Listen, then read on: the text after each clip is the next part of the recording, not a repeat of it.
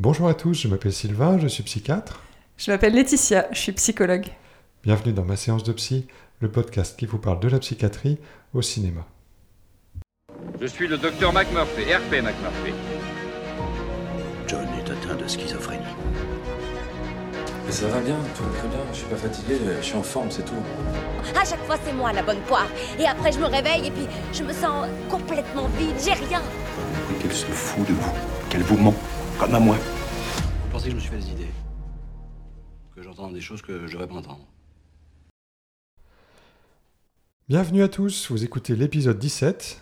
Et voilà, une fois de plus, je suis accompagné par Laetitia, qui est montée en front pour vous, avec ses petites rangers et son, euh, et son pactage. Salut Laetitia, comment ça va?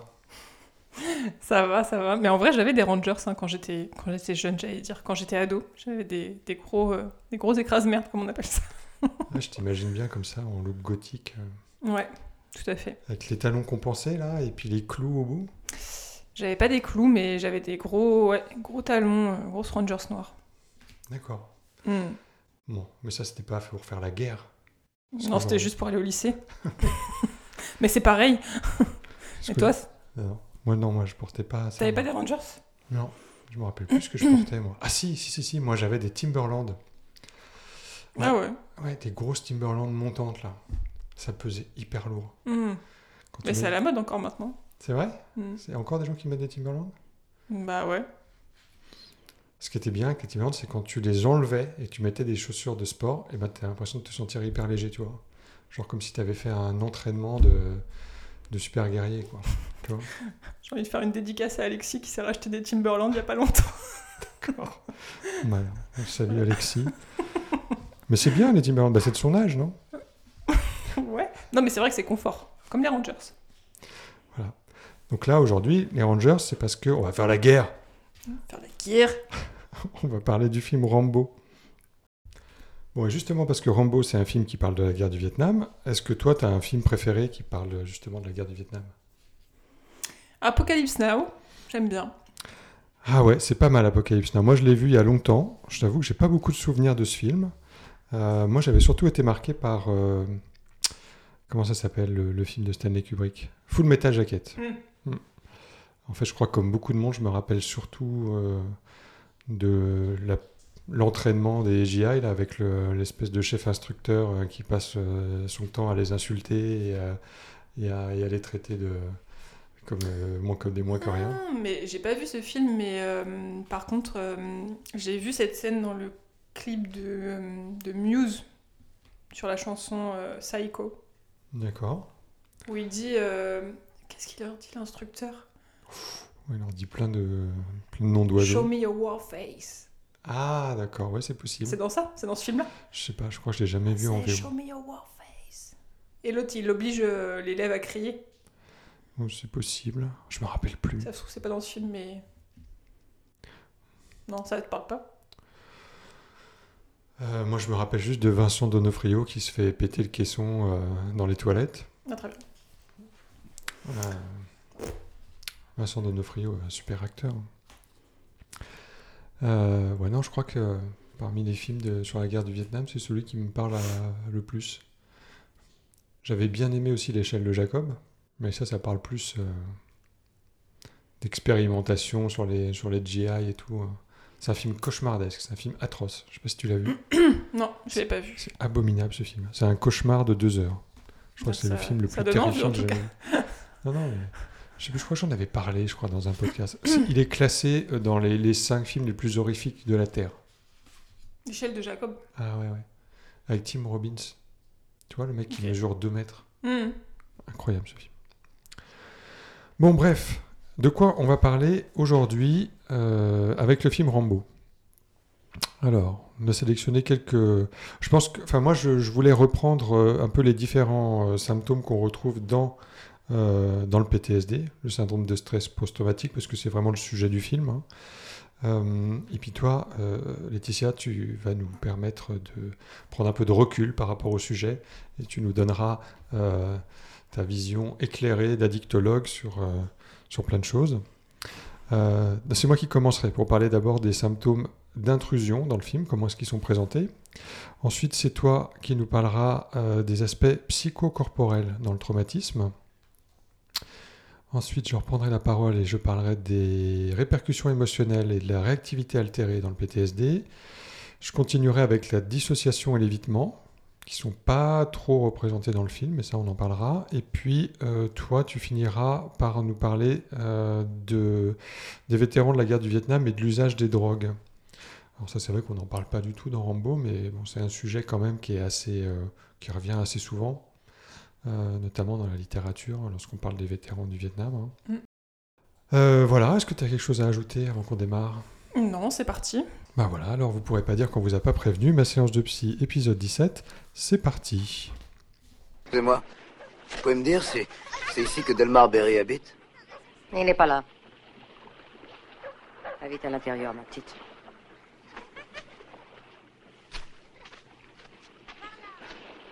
C'est un de mes amis. C'est Delmar lui-même qui m'a écrit son adresse. Ici. Tenez. Regardez, c'est- bien son écriture. C'était dur de trouver, c'est un endroit perdu.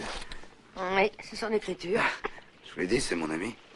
Je m'appelle euh, John Rambo. On a servi sous la même arme tous les deux au Vietnam. Je sais pas si, vous a parlé de moi. J'aurais une photo, là. On est ensemble tous. Quelque part. J'ai fouillé dans ma poche. Tenez. Ah, ah, voilà. C'est moi. Ça, c'est Danforth, c'est Westmore, Bronson, Ortega. Là, c'est Delmar, juste au fond. Fallait le mettre au fond, il est tellement grand, sinon il aurait pris toute la place. Regardez comme il est grand. Delmar n'est plus là. Non mais, il va revenir quand? Il est mort. Mort? Mort il y a six mois. Quoi? Cancer. Il avait ramené du Vietnam ce truc orange qu'il répandait partout.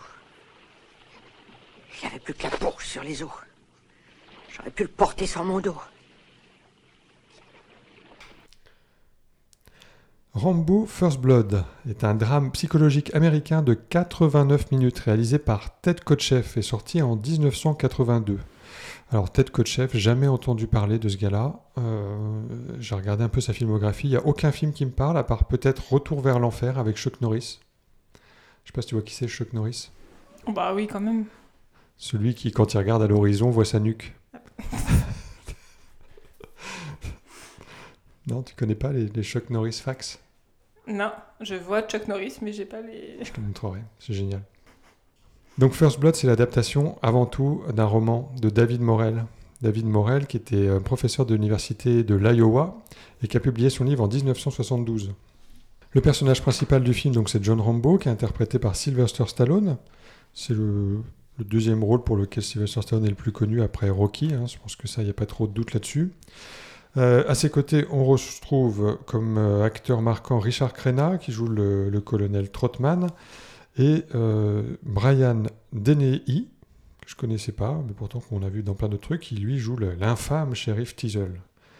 Voilà, et quand même mention spéciale pour David Caruso, parce que j'aime bien David Caruso, qui joue là un, petit, policier naïf dans le commissariat, David Caruso que vous connaissez sûrement, euh, parce qu'il a incarné Horatio Kane dans la série Les Experts Miami. Pour les plus experts d'entre vous, vous l'avez sûrement aperçu dans le clip Voyage Voyage de Desireless. Oh la vache Oh, la ref Eh ouais, t'étais pas né. hein. Oh là là Voilà. Désirless, il nous cite Désirless comme ça sans pression. Ouais, ouais, ouais, mais ça, ça, ça parlera, ça parlera aux gens de ma génération. Ouais. Voilà, exactement. Euh, il a joué aussi Kit Kat dans Hudson Hawk. J'avais bien aimé ça à l'époque où, euh, euh, Bruce Willis faisait du cinéma. Euh, Bon, enfin bref. Ça, c'était pour ma petite parenthèse Caruso.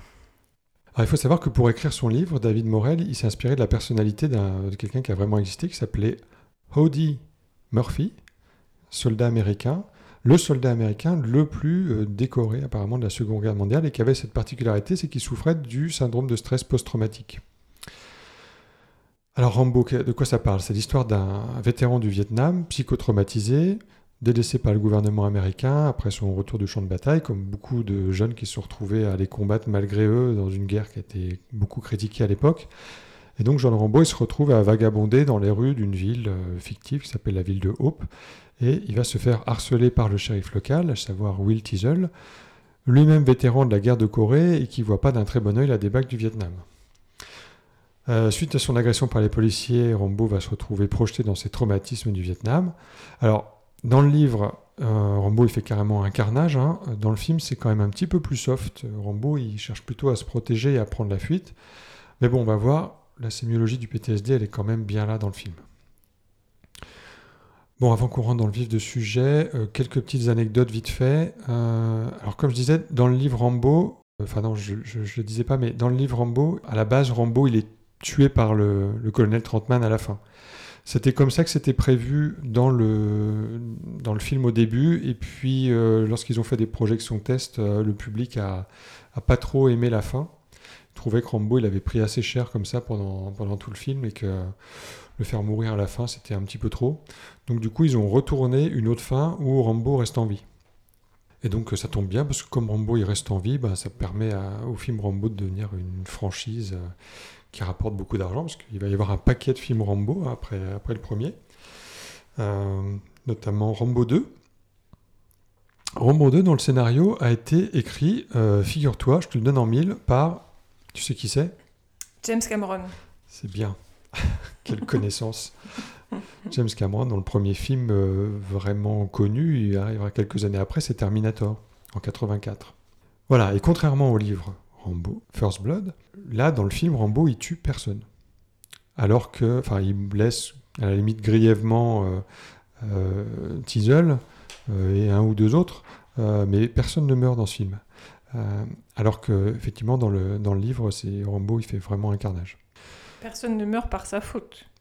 Oui, personne ne meurt par sa faute, effectivement, puisqu'il y en a juste un qui meurt, c'est l'adjoint du shérif qui tombe accidentellement de l'hélicoptère. Et ben, je crois que c'est tout pour les anecdotes. On va, on va enchaîner par la suite et les symptômes d'intrusion. Vous allez où? Portland. Portland est au sud, vous avez dit que vous alliez au nord. Je peux manger quelque chose par ici? Il y a un self à 50 km sur la nationale. Est-ce qu'il y a une loi qui m'interdit de manger ici? Oui, moi. Pourquoi vous m'emmerdez Qu'est-ce que vous dites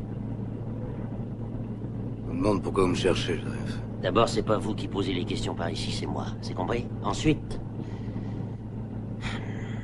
on veut pas de type comme vous dans cette ville.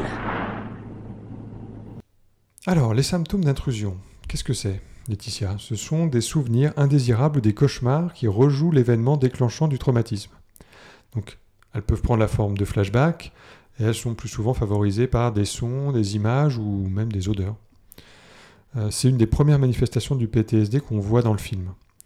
Euh, je ne sais pas si tu te rappelles, mais Rambo, à un moment donné, quand il est dans le commissariat, il voit des reflets de barreaux de prison, dans- de prison sur le Mm. mur. Ouais. Et ça va le renvoyer à, à son confinement lorsqu'il était euh, justement dans un trou boueux au Vietnam, qu'on lui versait des seaux d'excréments sur la tête. Ça, c'est le premier flashback qu'il va avoir. Ensuite, la violence, elle monte d'un cran euh, lorsque le shérif euh, dit à ses, euh, à ses collègues qu'ils vont devoir le raser et qu'il y a justement des policiers qui exhibent une lame de rasoir sous le, sous le nez de Rambo. Et là, ça va carrément lui faire revenir un, souvenir de, de, de- de torture au couteau. Ça, c'est ce qu'on appelle un, un trigger event ou un PTSD trigger, c'est-à-dire un événement du quotidien euh, qui euh, finalement va te faire revivre euh, le, traumatisme. Voilà, en l'occurrence, pour Rambo, c'est cette, torture avec, le couteau lorsqu'il était emprisonné au Vietnam. Je vous recommande de lire l'article de Hayes et collaborateurs si vous voulez mieux comprendre pourquoi euh, Rambo réagit si violemment. L'article s'appelle Emotion and Cognition Interaction in PTSD, A Review of Neurocognitive and Neuroimaging Studies. Euh, on en avait pas mal parlé déjà euh, dans Vice Versa, euh, mais ça me semble important de revenir quand même sur l'importance des émotions dans le processus cognitif. En fait, cet article, lui, revient sur les effets du psychotraumatisme sur la mémoire, l'attention et l'apprentissage. En fait, il confirme la validité d'un modèle qui est déjà reconnu du PTSD depuis plusieurs années, qui, théorise, pardon, que le- les personnes psychotraumatisées, elles ont des capacités accrues euh, pour détecter les menaces et souvent priorisent les, processus d'attention euh, au détriment d'autres processus cognitifs, mais sur des points précis et surtout ils perçoivent euh, des stimuli inoffensifs comme des menaces. Par exemple, une lame de rasoir pour se raser, ben là ça se transforme en possiblement une arme létale contre soi. Quoi. Voilà. Et donc, quand un héros de la guerre du Vietnam, comme Rambo, qui est entraîné à tuer, euh, se met à réagir euh, à la menace, bah, vous voyez un peu le bazar que ça peut mettre dans le commissariat. Euh, dans le film, il tabasse tout le monde avant de s'enfuir. Bon, comme je disais tout à l'heure, hein, le film il reste quand même assez soft sur le traitement de la violence. En réalité, je pense que Rambo, il aurait liquidé tout le monde. En tout cas, le trigger event, c'est validé et ça colle plutôt bien avec la réalité, même si, pour des raisons de rythme dans le film, ça reste un peu spectaculaire quand même. Bon, dépêchons-nous, c'est l'heure de ma pause café. Allez, assieds-toi. Un peu de bonne volonté, allez, c'est toi. Assieds-toi. Ah bon Je t'aime la manière forte, tu vas être servi. Ah, il est pas facile à tenir, ce con. Oui, euh, Ward, ne te fatigue pas avec le savon, c'est un dur. Tu le raseras mieux, à sec. D'accord. Bon sang, est-ce que vous êtes aveugle? Vous voyez pas que ce type, il est complètement Et dingue toi, tu vois pas que j'en ai rien à foutre. Si ça, je peux le voir. Voilà, c'est mieux. Regardez. Je savais bien que c'était un tendre. On va juste te raser, mon vieux. T'énerve pas. Donc moi, je vais vous parler des aspects euh, psychocorporels dans le traumatisme. Euh, en fait, euh, je suis partie euh, d'un livre, surtout, euh, avant de partir de cette idée euh, de partie. Je suis partie du livre de Bessel van der Kolk, qui s'appelle Le corps n'oublie rien. C'est un livre qui a connu un immense succès à sa sortie, en 2018 en France chez Albin Michel. Avant, enfin, en tout cas, en France, il est sorti en 2018, hein, il est sorti aux États-Unis avant ça. Et en fait, ce bouquin, euh, Le corps n'oublie rien, c'est une énorme synthèse de 50 ans de recherche sur euh, le traumatisme, le psychotraumatisme, donc euh, rien que ça. Bessel van der Kolk, c'est qui? C'est un psychiatre américain, spécialiste du syndrome de stress post-traumatique aux États-Unis. En 1978, il devient psychiatre à la clinique des vétérans de Boston et il ouvre un peu plus tard le Trauma Center, toujours à Boston. Et il a été lui-même en fait personnellement touché par les questions de stress post-traumatique euh, chez les soldats, étant donné que dans sa famille, son père et son grand-père avaient été fortement impactés par la Seconde Guerre mondiale, et que suite à ça, euh, ils avaient des comportements de rage euh, difficiles à, à contenir et à vivre pour leur entourage.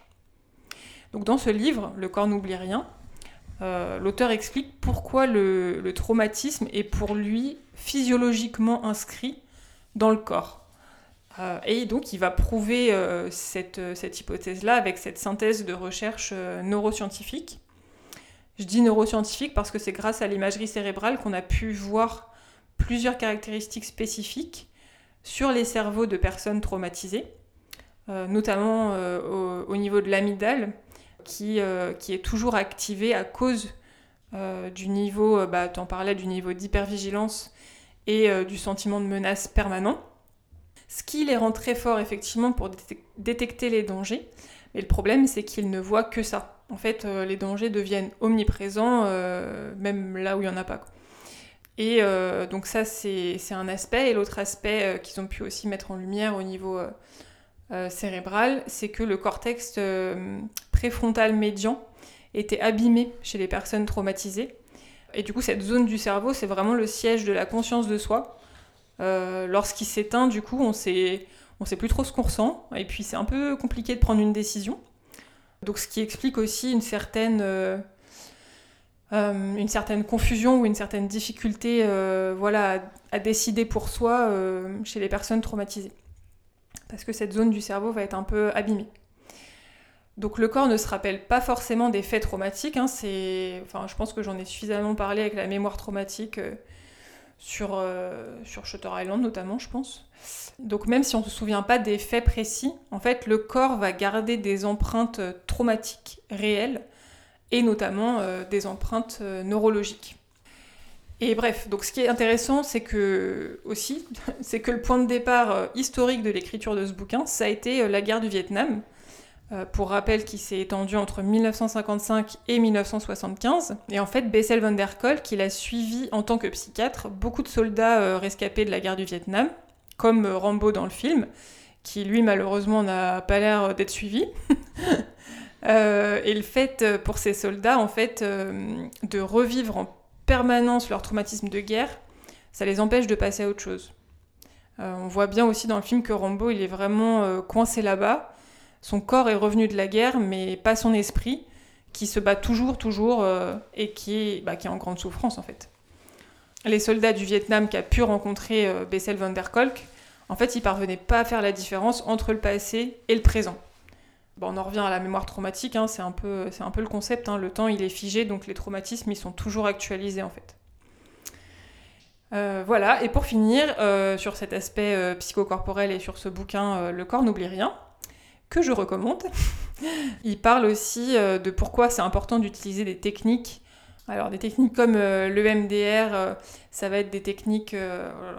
est-ce que je me lance dans l'explication de l'EMDR Bah ouais, si, explique un peu, parce ah bah y a peut-être des gens qui savent pas ce que c'est que l'EMDR. Euh, alors, je suis pas du tout spécialiste de l'EMDR, mais du coup, euh, c'est une technique qui est euh, appropriée pour justement le traitement des psychotraumas et qui va en fait utiliser les mouvements oculaires, des mouvements répétitifs oculaires, dans l'objectif de comment je pourrais expliquer ça?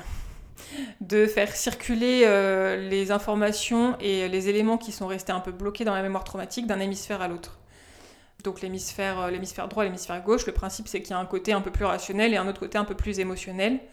Et le fait d'alterner des mouvements oculaires répétitifs de gauche à droite, ça va permettre d'intégrer mieux l'événement traumatique euh, au niveau neurologique et au niveau émotionnel. Du coup. D'accord, ok, bah t'en sais beaucoup plus que moi sur le MDR. Hein. Alors c'est vraiment le... Voilà, encore une fois, je suis pas spécialiste, mais j'essaye d'expliquer euh, simplement. Euh, et du coup, c'est une technique où il n'y a pas forcément, en fait, c'est pour ça que je la mentionne, c'est qu'il n'y a pas forcément besoin de beaucoup parler. Dans les protocoles de MDR, ça va vraiment être euh, le thérapeute qui va décrire les différentes étapes de l'événement et on va vraiment s'axer sur ce que je disais, le côté euh, balayage euh, oculaire. Euh, voilà. Et donc du coup, dans, ce livre-là, il dit que c'est important d'utiliser des techniques comme le MDR ou il parle du yoga, mais en fait des techniques qui vont plus utiliser des aspects justement psychocorporels, comme mmh. son nom l'indique, pour accompagner les personnes traumatisées. Euh, parce, que, euh, parce que pour eux, en fait, euh, la parole, la verbalisation, en fait, c'est pas forcément possible, c'est très compliqué. Il y a vraiment un, espèce de, défaut d'élaboration ou de symbolisation qui est propre au, traumatisme. Donc faut, et le fait de retrouver une harmonie avec son corps, ça peut déjà être un premier soin, en fait. Donc j'ai trouvé ça intéressant aussi dans ce livre-là de faire le lien entre le fait qu'il y a vraiment des, des marqueurs physique et neurologique du traumatisme et le fait qu'il faut utiliser des méthodes psychocorporelles, donc il faut prendre en compte le corps pour euh, s'apaiser euh, peut-être d'abord physiquement avant le psychologique. D'accord, donc Rambo, il aurait bien besoin de MDR. Voilà, tout à fait. Un béret vert. Héros de guerre. Ah, quel coup Quel joli Pourquoi tu pas? Mais qu'est-ce qui vous prend, pauvre consonant, rien de plus Il est blessé. C'est bien vert. Pas vraiment détendre. pourquoi est-ce qu'on laisse pas la police d'État régler ça? Viens par là. Viens par là, merde Regarde, regarde ce mort. Regarde le C4, petit con. J'étais copain avec lui lorsque ta maman te torchait encore les fesses. Il est mort maintenant. Il est mort à cause de ce psychopathe. Alors écoute-moi bien, petit con, écoute-moi bien. Je veux me le faire, ce salopard. Et je veux lui épingler sa saleté de médaille d'honneur du Congrès sur le foie. Et je vais le faire. Avec toi ou sans toi. Alors, les répercussions émotionnelles. Parlons-en. Ça fait partie des symptômes, euh, la corde de symptômes qu'on peut retrouver dans le PTSD. Et je trouve que dans ce film, c'est plutôt bien mis en évidence. Pourquoi je dis ça? Parce que euh, à aucun moment du film, on voit Rambo, par exemple, sourire. Et quand vous faites attention à ses expressions faciales, elles sont quand même relativement pauvres. Je pense que c'est joué exprès par Stallone. Je pense pas que c'est un manque de, charisme ou de talent. je pense que c'est fait exprès. Euh, la plupart du temps, si vous écoutez bien, sa voix elle est monocorde. Et donc l'impact du PTSD sur l'expression des émotions est pas mal représenté dans la littérature. C'est ça les répercussions émotionnelles. Je vais prendre l'exemple d'un article qui a justement étudié la population des vétérans du Vietnam. C'est un article de Hellman euh, et de ses collaborateurs qui s'appelle Probing Reward Function in Post-Traumatic Stress Disorder with Beautiful Facial Images. Oh, are you bilingue? Ah yes, absolutely. Donc cet article il démontre que l'émoussement affectif chez les personnes qui souffrent de PTSD serait dû à un défaut du système de récompense qui les empêcherait de ressentir du plaisir dans les situations du quotidien euh, par le même mécanisme, et là ça, doit interpeller ton, ton côté euh, addictologue, par le même mécanisme que celui qui a observé ces usagers de toxiques.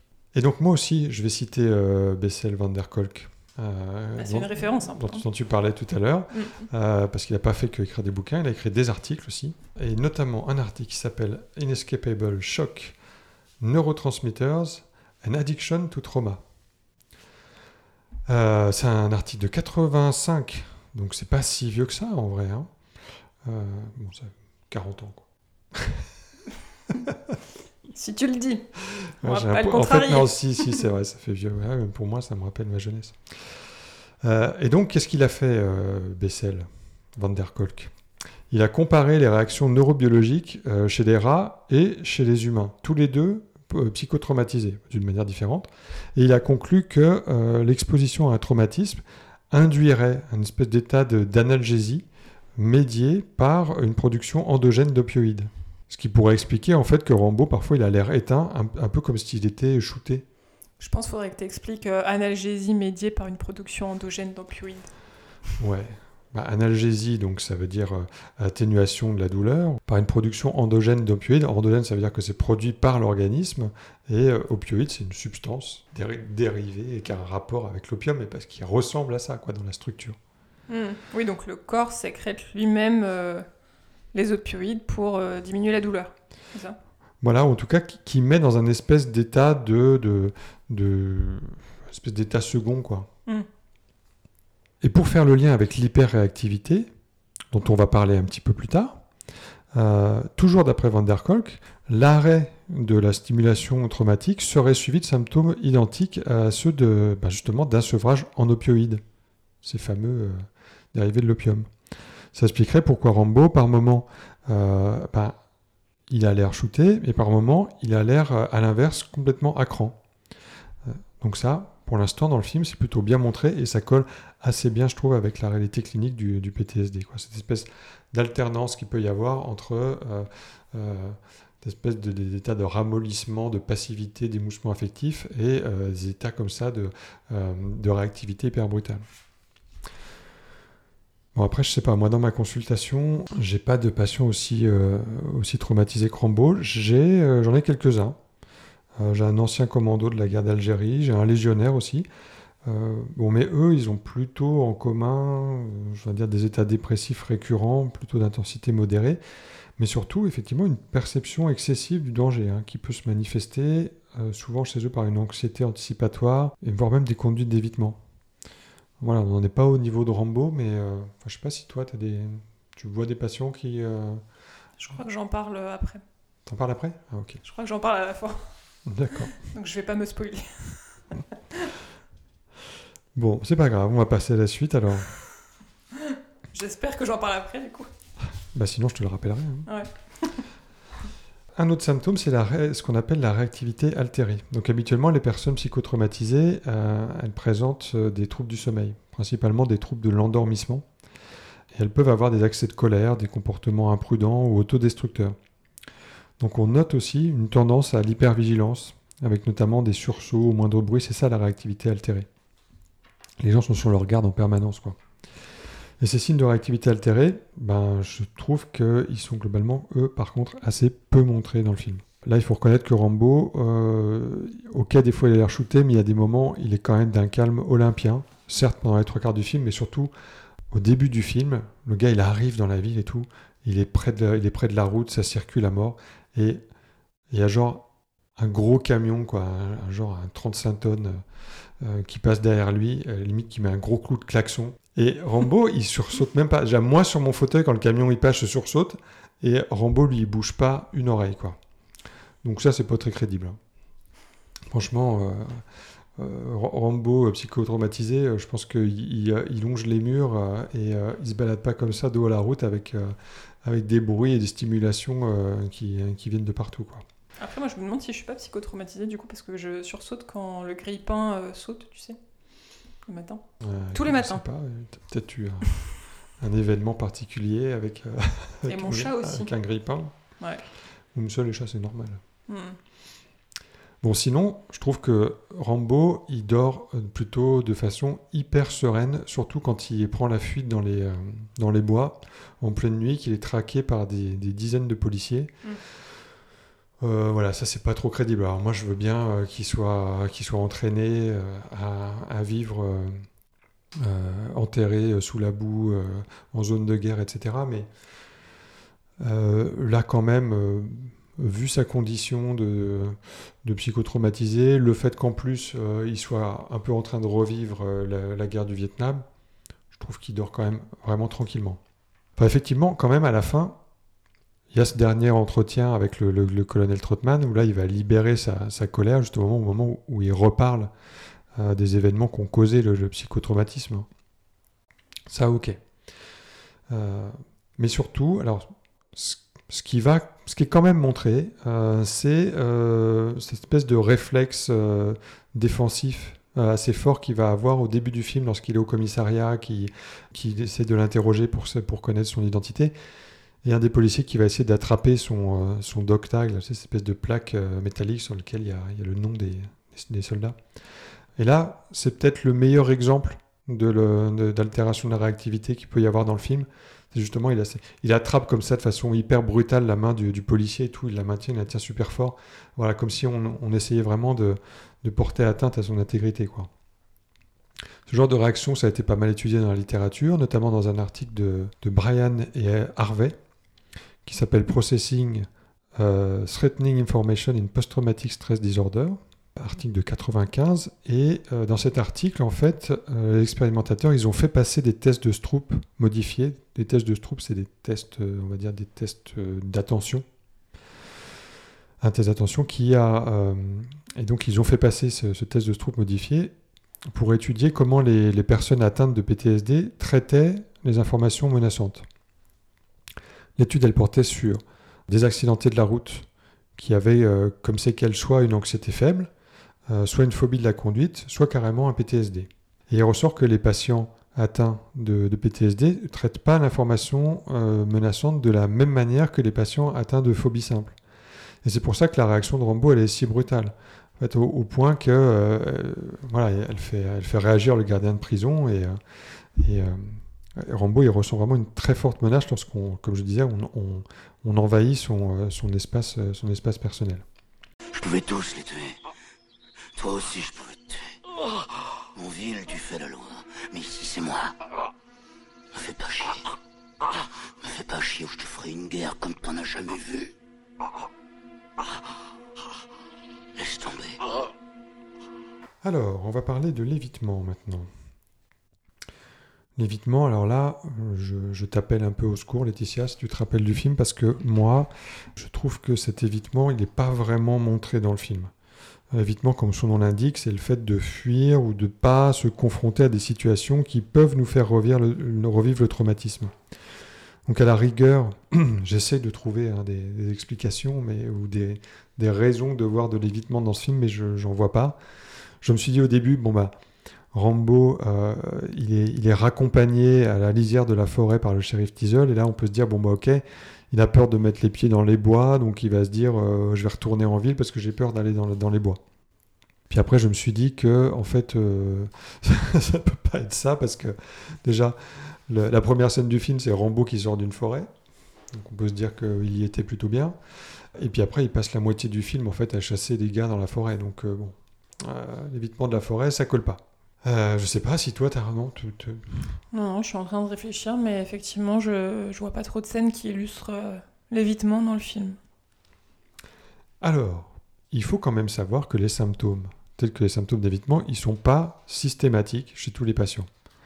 D'ailleurs, comme tous les symptômes qu'on traite là, euh, on n'a pas forcément tous les symptômes pour euh, définir qu'on souffre d'un d'un état de stress post-traumatique. Donc là, effectivement, on peut ne, pas, ne pas présenter d'évitement. Euh, C'est d'ailleurs euh, bien démontré par euh, une étude de Operl et, et collaborateurs, une étude de 2012 qui s'appelle Executive Function in PTSD, Disengaging from Trauma.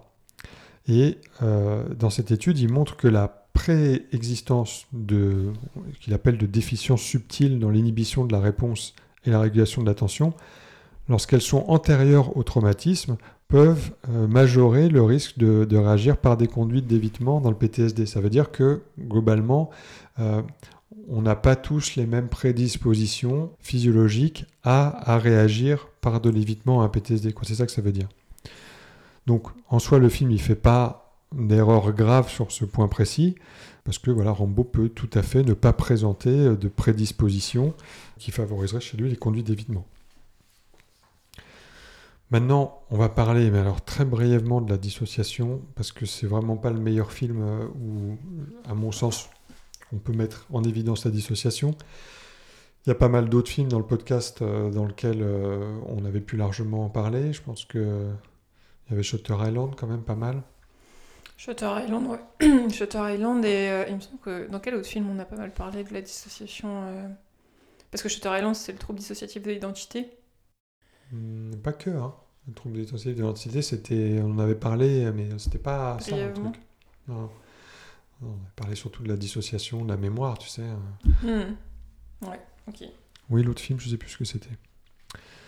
Donc par dissociation, là, moi, je comprends euh, essentiellement euh, ce qu'on peut appeler la déréalisation, c'est-à-dire la, la perception du monde comme irréel ou onirique. Et l'autre aspect, c'est la dépersonnalisation, c'est-à-dire ce sentiment de détachement de soi-même ou de son corps. Alors, on peut aussi comprendre que la personne a refoulé un souvenir traumatique euh, auquel elle a finalement plus accès.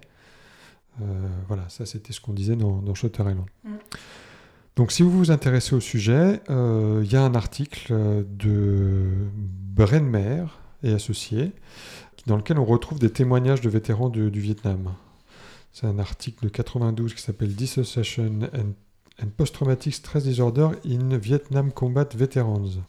Tu vas les écrire, toutes tes références ou pas Ouais, ouais, ouais, c'est prévu. Ça sera dans, les, dans la, la note euh, qui accompagne le podcast. Ok. Donc euh, tout y sera, ne vous inquiétez pas. Oui, je pense que ça sera mieux pour les gens pour se repérer parce que comme ça, à l'audio, ça ne rend pas. Donc, le type de témoignage qu'on peut avoir de tête de, qui, qui parle, enfin qui, euh, comment dirais-je, qui illustre la déréalisation. Je vous cite les exemples euh, tels, tels qu'ils sont rapportés par les, vétérans du, du Vietnam dans l'article. Il y en a un qui dit Après avoir vu mon pote se faire toucher, quelque chose en moi est mort. Je me rappelle plus de rien après ça. Un autre qui dit Tout avait l'air d'aller au ralenti. Un autre qui dit Les couleurs étaient floues, ou il n'y avait plus de son. Ou encore, euh, j'avais l'impression euh, d'être dans un tunnel. Voilà, la déréalisation, c'est ça. C'est l'impression d'être euh, d'être déconnecté de la réalité euh, présente. Et pour la dépersonnalisation, le genre de témoignage qu'on peut retrouver, c'est euh, j'ai eu l'impression de me séparer de mon corps, de voir une personne en train de combattre et de me sentir triste pour elle, par exemple. Il y en a un qui dit ça. Ça, c'est typiquement euh, vraiment la dépersonnalisation, dans le sens où on n'est vraiment plus dans son corps. Alors tiens, je vais revenir à, Van der Kolk euh, encore, qui lui avait essayé de savoir s'il y avait des, des psychotraumatismes qui étaient plus susceptibles que d'autres de provoquer de la dissociation. C'est un article qu'il a fait en 2000 qui s'appelle Post-Traumatic Stress Disorder and the Nature of Trauma. Et cet article, il pointe du doigt notamment euh, le fait que l'événement euh, traumatique, enfin que plus l'événement traumatique a duré longtemps, plus le risque de dissociation est important. Bon voilà, c'est une anecdote, voilà, mais c'est intéressant de montrer que la dissociation, elle peut, euh, pareil, il y a des conditions particulières pour qu'elle se manifeste. Concrètement, pour moi, dans le film Rambo, il n'y a pas grand-chose à dire sur la dissociation. Surtout parce qu'en fait, on ne voit pas comment Rambo il a réagi au moment des traumatismes qu'il a, qu'il a subis. Euh, il aurait fallu qu'il y ait une scène de flashback où, euh, où, il, est à la guerre, dans la guerre du Vietnam et puis il, voilà, il est déréalisé ou il est dépersonnalisé. Là, ça aurait été vraiment mis en, évidence de façon flagrante. Là, on ne sait pas trop euh, ce qui s'est passé pour lui. il y a des flashbacks. On sait que voilà, il a été torturé, il a été emprisonné, etc. Euh, qu'il raconte comment ses, frères d'armes sont morts, etc. Mais on n'en sait pas plus. Voilà, et puis on a l'impression qu'en fait que certains souvenirs sont en fait sont plutôt bien ancrés, euh, notamment celui bah, justement où il raconte à Trotman à la fin du film son ami qui explose en petits morceaux, etc. Donc ça, on sent que c'est pas c'est pas des souvenirs qui ont été éteints, refoulés, euh, cachés. Ils sont vraiment, il vit avec quoi. Pour moi, il n'y a pas grand chose à ajouter, euh, si c'est que Rambo, comme je disais tout à l'heure, n'est pas forcément le meilleur film pour se familiariser avec le concept de, de dissociation. Quelque part, dans ce pays aride et escarpé, peut-être au-dessus des neiges éternelles, enfoui dans les brumes, le fugitif John Rambo se cache. Toutes les unités de la police d'État ainsi que les membres de la garde nationale locale sont mobilisés. Ce qui n'est toujours pas expliqué par les autorités locales, c'est où et comment cet ancien béret vert a pu se procurer ces armes avec lesquelles il a tué un des adjoints du shérif et essayé d'en tuer six autres. Seuls leur grande expérience et leur formidable habileté technique ont sauvé leur vie. Et maintenant, on dit que le fugitif va être fait prisonnier d'un moment à l'autre. moi, je voulais faire une aparté sur euh, les vétérans du Vietnam et les drogues. Alors c'est vrai qu'on voit pas du tout euh, cet aspect-là euh, dans le film. Rambo ne semble pas être un consommateur de drogue, mais c'est un aspect qui revient quand même très souvent, qui a beaucoup été étudié par rapport à la guerre du Vietnam, mais pas que la guerre du Vietnam, d'ailleurs les guerres en général. Et euh, pour parler de ça, j'ai utilisé l'article de Kamienski, Lucas, euh, qui s'appelle Les drogues et la guerre, euh, qui date de 2016, qui est disponible en libre accès sur le site Cairn, que j'ai toujours du mal à prononcer. je dis Cairn. Cairn, ouais, merci. Très intéressant sur l'usage des drogues pendant les guerres en général et leur rôle dans celles-ci. Donc dans cet article, il dit qu'il y a deux objectifs principaux dans la prise de drogue pendant la guerre. Le premier, peut-être le, plus, euh, le plus évident, améliorer la combativité des soldats. Parce que forcément, avant ou pendant la bataille, le fait de prendre des stimulants comme les amphètes ou la cocaïne, ça permettait d'améliorer la performance des soldats au combat donc d'améliorer leur, euh, leur, puissance physique aussi, en rendant l'esprit euh, plus alerte, euh, donc de décupler les forces. Et le deuxième intérêt à consommer des drogues pendant la guerre, c'était de soigner ou de prévenir les effets de cette guerre sur le psychisme humain. Donc à l'inverse, avec de la prise de, sédatifs comme l'alcool, le cannabis ou les opiacés, qui pouvaient être administrés auprès des soldats qui étaient euh, bah, incapables de continuer à se battre euh, et, pour les calmer, en fait, tout simplement euh, à gérer leurs angoisses et leurs douleurs. Donc ça, c'est un premier point. Et ce que j'ai trouvé aussi super intéressant dans cet article, c'est qu'il il faisait un peu la différence, des différences d'usage selon les guerres. Donc en fait, il expliquait que la dans la Première Guerre mondiale, 14-18, il y avait vraiment euh, l'apparition de la cocaïne sur la ligne de front. Alors, franchement, j'ai appris des trucs, hein, je savais pas euh, tout ça. Donc, ils disent dans l'article qu'il est impossible d'estimer le nombre de soldats qui en prenaient de manière récréative pour calmer leurs nerfs et le nombre de ceux à qui la drogue était fournie pour améliorer leur performance. Mais la guerre, donc la Première Guerre mondiale, laissa des centaines de vétérans accros à la cocaïne. Bon, ça c'est un peu le point commun de toutes les guerres, c'est qu'il y a plein de vétérans qui se retrouvent euh, dépendants euh, de drogue à la fin de la guerre parce qu'ils ont bien consommé euh, bah, pour tenir et survivre pendant. Contrairement à la Première Guerre mondiale où c'était la cocaïne, la Seconde Guerre mondiale, alors apparemment la Seconde Guerre mondiale, la drogue de prédilection c'était les amphétamines. On en apprend tous les jours. Et dans l'article, Kamienski, je crois, il dit que le Troisième Reich fut le pionnier de l'utilisation militaire de la méthamphétamine. Dès les premiers mois de la guerre en Europe, la Wehrmacht consomma des quantités massives de meth sous la forme d'une pilule d'attaque nommée Pervitin. Et il dit que de nombreux soldats devinrent toxicomanes et furent approvisionnés par leur famille qui continuaient d'acheter de la, de la pervitin sur le marché noir. Donc ça aussi, j'ai trouvé ça bah, assez, euh, assez fou, quoi. Enfin, vraiment que ce soit euh, presque des, des prescriptions militaires, quoi. la méthamphétamine, qui est quand même, ouais, c'est quand même assez, euh, assez costaud hein, comme, comme drogue. Ah oui, dis donc. En 1938, une substance miraculeuse inonde les étalages des pharmacies allemandes. La pervitine. Mm. Un dérivé de la méthamphétamine disponible sans ordonnance, c'est ouf. L'état-major du Reich a, a tout fait d'en distribuer dans ses divisions afin de créer des super soldats. Récit d'un dopage sponsorisé par Hitler. Ouais, ouais, c'est ça, ça faisait vraiment partie du, du système militaire euh, du Reich, en fait, la méthamphétamine. Ce qui était peut-être pas du luxe euh, vu la violence de, de la guerre.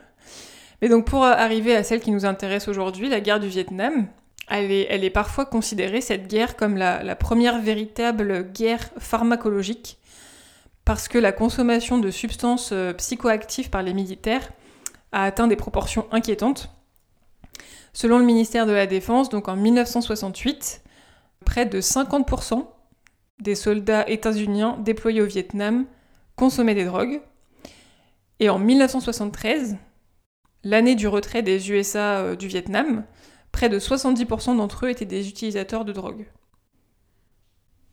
Donc les proportions, elles sont juste énormes. Et en fait, en s'appuyant sur une série d'entretiens avec des soldats, euh, donc c'est un auteur qui s'appelle Lee N. Robbins. Euh, L'article date de 74, là pour le coup ça, date, ça date un peu. The Vietnam Drug User Returns. Euh, L'auteur il a pu identifier les substances psychoactives que les militaires s'auto-administraient le plus fréquemment durant la guerre du Vietnam. Et euh, celui qui arrive numéro 1 sur le podium, c'est l'alcool, consommé par 92% des personnes interrogées. Euh, deuxième position, le cannabis, 69%. Et troisième place sur le podium, l'héroïne, avec 34% des personnes interrogées. Et puis derrière, il y a l'opium, les amphètes et les barbituriques. Ah, donc ça veut dire qu'il y a des personnes qui prenaient plusieurs produits en fait. Ouais, ouais, ouais, bien sûr. C'est pas, c'est poly, euh, polyconsommation là, je pense. hein. Et c'est vrai qu'on a beaucoup, euh, en tout cas avant de faire ces recherches là pour euh, Rambo, j'avais déjà entendu parler de des consos d'héroïne au Vietnam. Du coup, j'étais un peu étonnée qu'elle arrive sur le en troisième place du podium. Mais bon, après l'alcool euh, était forcément plus plus facile d'accès certainement. Donc dans l'article, ils en parlent quand même pas mal de l'héroïne pendant la guerre du Vietnam. Et ils disent en fait que euh, à cette époque-là, l'héroïne c'était une drogue qui était vraiment pas beaucoup, enfin pas chère et euh, extrêmement puissante euh, en termes de, qualité du produit. En fait, ils disent qu'à l'époque c'était euh, 94 à 98% de, neige entre guillemets fumable, c'est-à-dire vraiment de l'héroïne de très bonne qualité, c'est de la poudre blanche très fine. Et du coup, à cette époque-là, elle était très qualitative et pas chère. C'est pas du brown sugar. C'est pas du brown sugar. Ah, J'ai bien retenu, le- tu vois, de Sucre for- voilà, petite référence à Requiem, effectivement. Et, euh, et du coup, bah, au printemps 71, donc euh, on est. Est-ce qu'on est toujours dans la guerre? Oui, on est toujours dans la guerre. Euh, on arrive vers la fin de la guerre. Il y avait quand même 10 à 25% des soldats qui étaient dépendants à l'héroïne.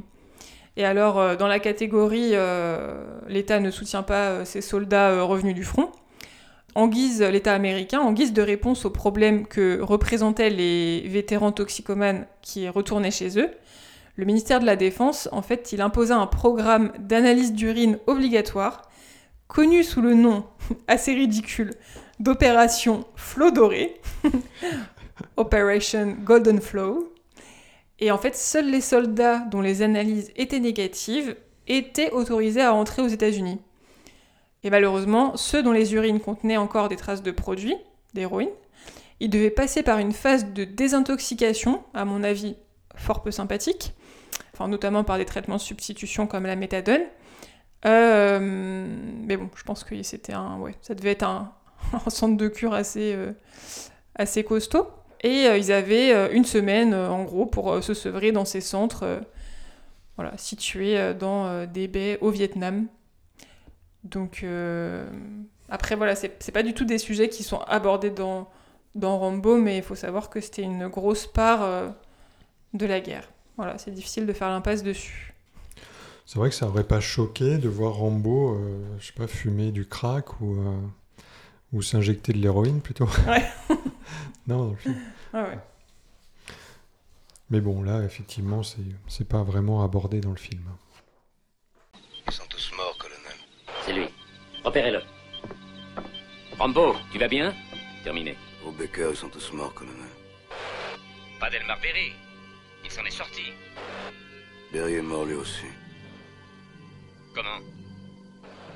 Il s'est fait avoir au Vietnam, mais il n'en savait rien. Le cancer l'a bouffé jusqu'à l'os. Je ne savais pas, je suis désolé. Je suis le seul qui reste, quand même. Ça me fait plaisir de t'entendre, Johnny. Ça fait longtemps. Dis donc, John, tu as fait pas mal de dégâts. Il ne veut plus d'ennui ici. Il est au nord-ouest. C'est pour ça que je suis là. Je vais venir et je vais te faire sortir de là. Juste toi et moi. On va régler ça ensemble. Ça me paraît loyal. D'où venez-vous, colonel? De Brague. J'ai essayé de vous joindre là-bas, mais les gars de Brague ne savaient pas où vous trouver. Oui, eh ben dernièrement, je n'y ai pas passé beaucoup de temps. Ils m'ont envoyé à Washington. Je fais reluire un siège sous mes fesses. J'aimerais revenir à Brague, colonel. Ok, bah on a terminé sur nos considérations euh, sémiologiques euh, sur le, décryptage, entre autres, du film. On va donner maintenant notre avis. Euh, je vais commencer. Je vais faire simple. hein. De la même manière que, Rocky à son époque, c'était une critique sociale, bah, Rambo, sous un faux air de divertissement, eh ben, il traite, je trouve, assez intelligemment la trajectoire dramatique des vétérans du Vietnam.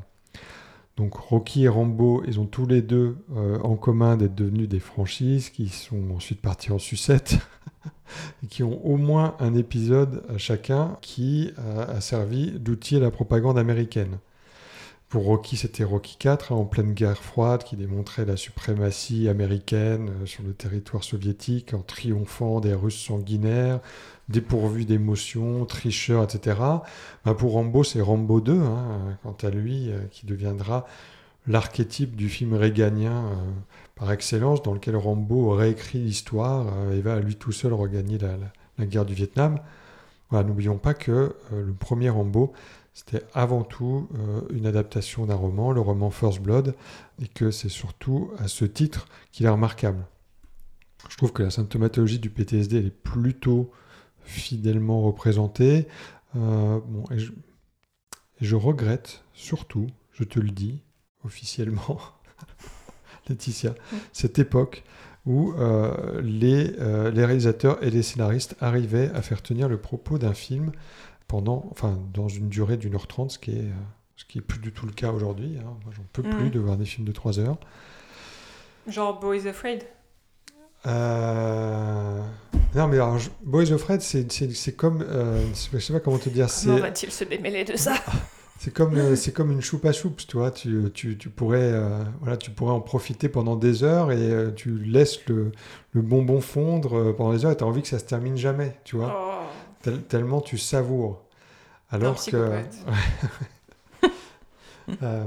alors qu'un film de Scorsese, par exemple, c'est un vrai supplice. C'est comme, euh, tu vois, si tu devais rester assis euh, pendant trois heures euh, sur, sur je sais pas moi, sur une planche à clous. C'est désagréable. Tu vas nous faire perdre des auditeurs. hein. Déjà que. Bon, en tout cas, Rambo, c'était pas sa guerre, mais moi, c'était mon film, et en tout cas, euh, mon film préféré de la série. Bon, bah, moi, c'était une découverte, hein, je l'avais jamais vu. Mieux vaut tard que jamais. Euh, bon, dans l'ensemble, c'était ce à quoi je m'attendais, notamment en termes de, clichés, de virilité masculine et euh, d'affrontement entre une police à la ramasse et un gros dur euh, traumatisé. Pour autant, la scène que j'ai préférée, c'est vraiment la scène juste avant la fin, lorsque euh, Trotman rejoint Rambo qui se terre dans le commissariat et que celui-ci parle vraiment de son enfer à lui depuis qu'il est revenu de la guerre. Et en fait, ce qu'il dit, c'est que oui, c'était horrible là-bas. Euh, il a dû vivre et faire des choses affreuses.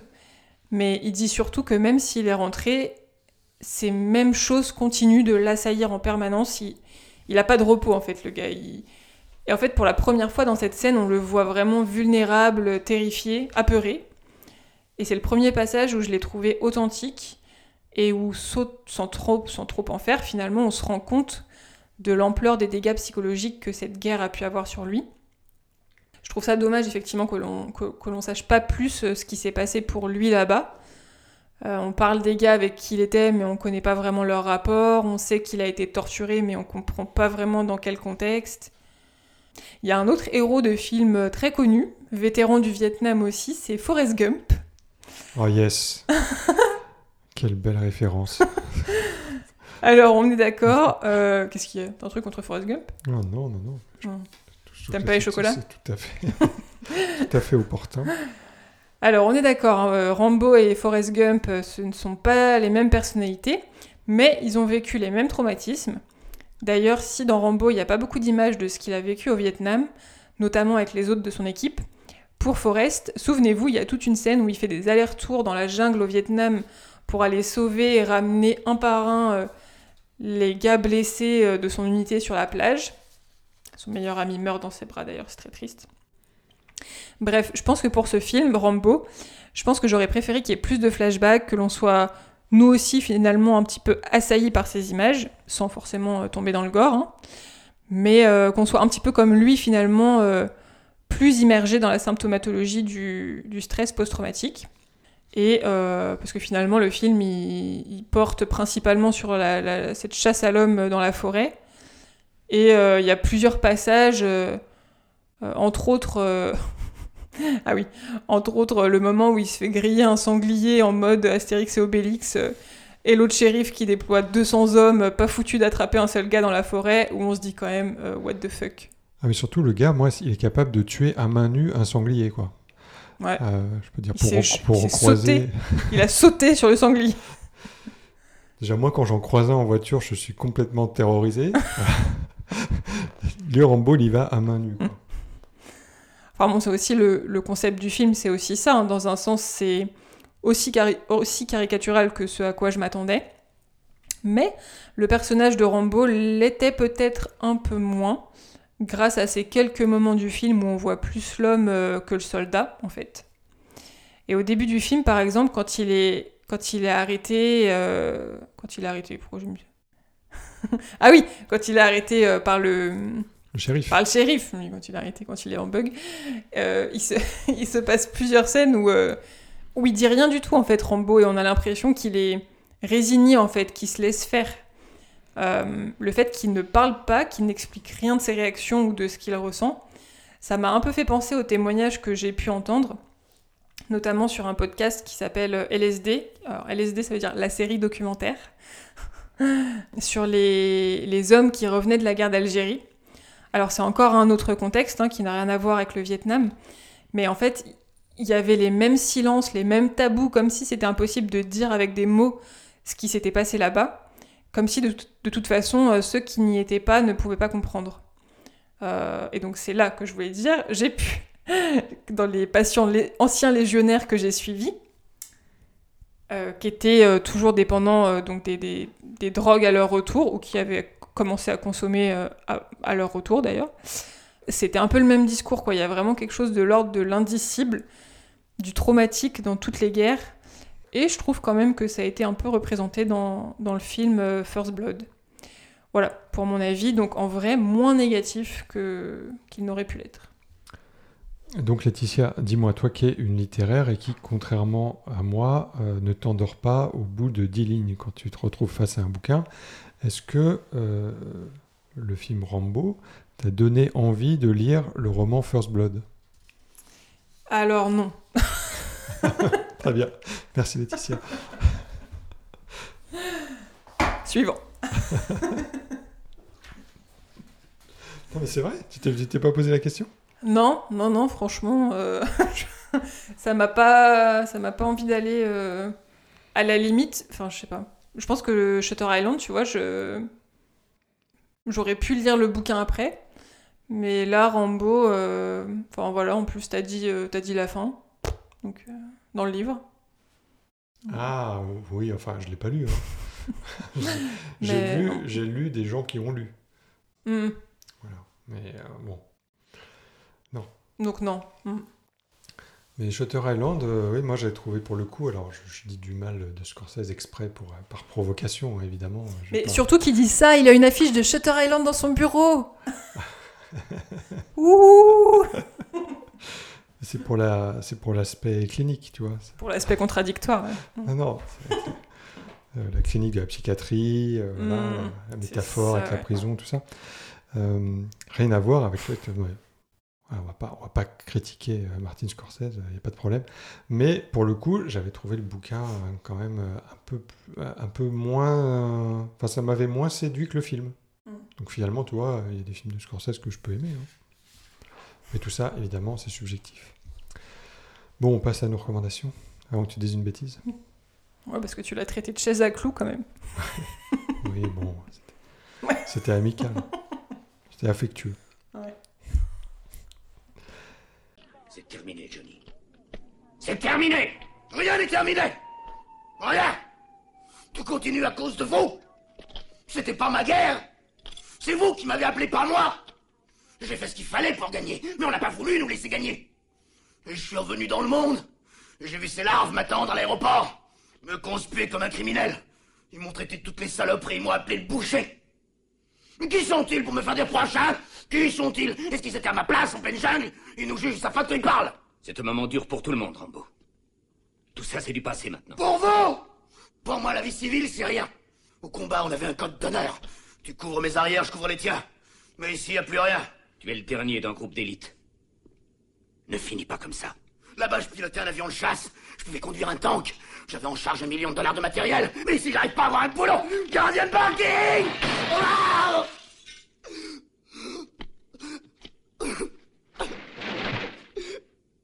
Alors, mes recommandations, moi, en rapport avec le stress post-traumatique, eh ben, je vais parler d'un film. Un film euh, qui... euh, ouais, moi, j'étais pas prêt, en fait, hein, quand j'ai vu ce film. Donc, euh, je, vous le dis tout de suite. Voilà, faut plutôt être dans un bon mood hein, quand vous allez regarder ce film, qui s'appelle Mysterious Skin, qui est un film américano-néerlandais de Greg Araki, qui est sorti en 2004 avec comme acteur principal Joseph Gordon-Levitt. Et c'est un film qui parle, évidemment, du psychotrauma, et il va réunir euh, deux garçons, ce film. Euh, le premier, qui a été violé par son prof de sport et qui euh, gagne sa vie en se prostituant, tu vois, ambiance. Et le second, dans la même ville, au même moment, qui est retrouvé dans sa cave avec le nez en sang et qui a oublié 5 heures de sa vie. Et qui est convaincu d'avoir été enlevé par des extraterrestres. Alors, je raconte pas la fin pour vous gâcher le plaisir, euh, plaisir entre R guillemets, hein. Euh, mais euh, ce film, il illustre vraiment bien, je trouve, le pouvoir de la dissociation. Justement, on disait que Rambo, c'était pas forcément le meilleur film pour ça. Mysterious Skin, si vous avez le cœur bien accroché, vous pouvez vous permettre de, de regarder ce film-là et de comprendre vraiment le sens, le sens propre, le psychotraumatisme, qu'est-ce que ça veut dire, quoi. Voilà. Donc, comme je vous disais, c'est plutôt un film à regarder un jour où. euh, pas, enfin, à éviter de regarder un jour où vous n'avez pas le moral, hein, parce que c'est quand même archi badant. Voilà, petite recommandation bien sympathique. Euh, bah, moi, je, vais vous recommander mes lectures du moment. Euh, du coup, la première que, que j'ai terminée il n'y a pas très longtemps, c'est une BD qui s'appelle Les Imbuvables ou Comment j'ai arrêté de boire de Julia Wertz, qui, comme son nom l'indique, euh, parle du parcours de, de l'autrice qui, euh, qui a un trouble de l'usage d'alcool et euh, de tout son parcours. de tout son parcours et en fait elle est, elle est très drôle. Elle présente ça vraiment. Enfin voilà, c'est pas du tout en mode théorique ou en mode moralisateur. Enfin, pas du tout. C'est biographique, mais je pense que ça peut parler à pas mal de gens. Et, euh, et vraiment, il y a beaucoup d'humour euh, dans cette BD, donc euh, c'était. Enfin, moi, j'ai passé un bon moment à, à la lire. Et alors, attention, que du coup, tu m'as dit que ouais, la poésie c'était chaud, mais en ce moment, je lis parce que j'aime bien la poésie. Ouh Ah bah, si tu t'auto-censures. J'aime bien la poésie. Et euh, du coup, en ce moment, je lis un recueil de Rupi Kaur, que je prononce sûrement mal. S'écrit R-U-P-I, plus loin K-A-U-R. qui s'appelle Le soleil et ses fleurs. Et en fait, il est plutôt euh, chouette à lire. Elle a fait un autre recueil aussi qui s'appelle Le lait et le miel. Et en fait, c'est des, c'est des poèmes, mais vraiment écrits de manière euh, moderne. hein, on n'est pas sur des alexandrins. Euh, c'est vraiment de la poésie contemporaine. Ce recueil-là, c'est vraiment un recueil d'amour à la base. Mais j'ai trouvé un petit poème que j'avais envie de lire parce que je me suis dit que ça pouvait aller euh, avec Rambo. Tu me diras à la fin de la lecture si t'as compris pourquoi. Ok, vas-y. Ok, il est court, hein, pas de panique. Je me suis durcie sous l'effet de la dernière perte. Elle m'a enlevé quelque chose d'humain. Avant, j'étais si émotive que je m'effondrais sur demande, mais aujourd'hui, l'eau s'est retirée. Bien sûr, je me soucie des êtres autour de moi. J'ai juste du mal à le montrer. Un mur fait obstacle. J'ai toujours rêvé d'être si forte que rien ne pourrait m'ébranler. Maintenant, je suis tellement forte que rien ne m'ébranle, et mon seul rêve est de m'adoucir. C'est quoi le rapport? Mais c'est vrai que ça te parle pas la poésie. Bon. Bah peut-être que ça Bon, parlera aux auditeurs. il faut que je le relise. tu verras après. Oh. Eh ben, merci Laetitia pour ce beau poème. Nous allons maintenant accueillir Hubert qui nous rejoint pour la réunion. Non, mais l'heure est venue de conclure en douceur et en poésie ce podcast. Parce que figure-toi que c'est tout pour aujourd'hui, que j'espère que ça vous a plu, que je vous rappelle que vous pouvez nous retrouver sur Twitter, at ma séance de psy, si vous voulez poser des questions ou suggérer des films dont vous voudriez entendre parler. Je vous rappelle, si c'est bien utile, que nous avons une page Facebook et je mets ça entre parenthèses, un compte Instagram. Euh, et aussi, pour ceux qui n'ont pas l'application de podcast, je vous rappelle que je mettrai sur YouTube euh, le fichier audio de l'épisode. La prochaine fois, nous parlerons de quel film, Laetitia, puisque c'est toi qui as choisi le titre de- du prochain film que nous allons aborder. Je te laisse en parler. Oh là là, je sens que je vais avoir la responsabilité de, du prochain épisode. Absolument. Euh, c'est un film qui s'appelle euh, To the Bone. Euh, J'ai oublié le, le nom de l'actrice principale, je me souviens de Keanu Reeves, mais euh, Ouais, il y a Keanu Reeves, l'actrice principale, je sais pas qui c'est. toi non plus. Ah bon, Non. bon, elle est connue pourtant. Du coup, c'est un. Il va chercher. C'est un film qui parle de l'anorexie mentale. Donc, changement de sujet radical. Mais en tout cas, c'est un film que j'avais beaucoup aimé.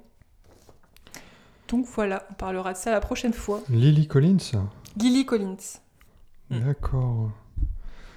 Ok, elle a joué dans quoi? Ah bah oui, Emily in Paris, d'accord, ok, je comprends. Donc c'est pas du tout ma cam ça. hein. Mais tu l'as vu ce film, To the Bone? Oui, je l'ai vu, Ah. mais j'ai pas vu Emily in Paris. Ah. Peut-être qu'il faut que je regarde, il y a plein de gens qui m'ont dit du bien. Hmm. Ah ouais, tiens, y a elle a joué aussi dans un truc avec euh, un film euh, qui parle de... Comment il s'appelle euh, The Lady Killer, là, aide-moi, c'est quoi son nom? Hmm T'aimes bien pas là Mais si, oh là là, comment ça, ça, ça- je- ça m'énerve, ça je laisse sur le bout de la langue, là je suis sûr que les gens écoutent, de dire, ah mais oui, mais c'est ça, c'est lui. Et moi je trouve pas son nom, Ted Bundy, voilà. Ah Et ouais, The Lady Killer. Ok, to the bone. Et ben voilà, bah c'est tout pour aujourd'hui. Voilà, on vous dit à bientôt et bien sûr, on vous souhaite plein de chouettes séances de cinéma. Salut Laetitia, salut à tous. Salut Trying to find peace of mind can break your heart. It's a real war right outside your front door. I tell ya, out where they'll kill ya, you could use a friend. Where the road ends, that's the place for me. Where I'm me in my own space. Where I'm free, that's the place I wanna be.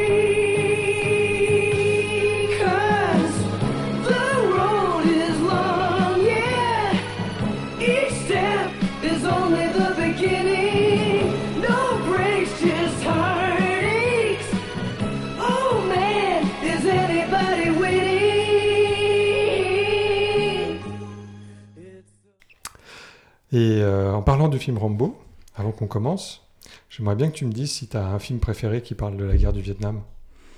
Alors moi j'ai beaucoup aimé euh, Apocalypse Now. Pas vrai. Si. J'étais sûr que tu allais me dire ça. C'est vraiment un film qui m'a beaucoup marqué. Donc euh, spontanément, je te, je te réponds.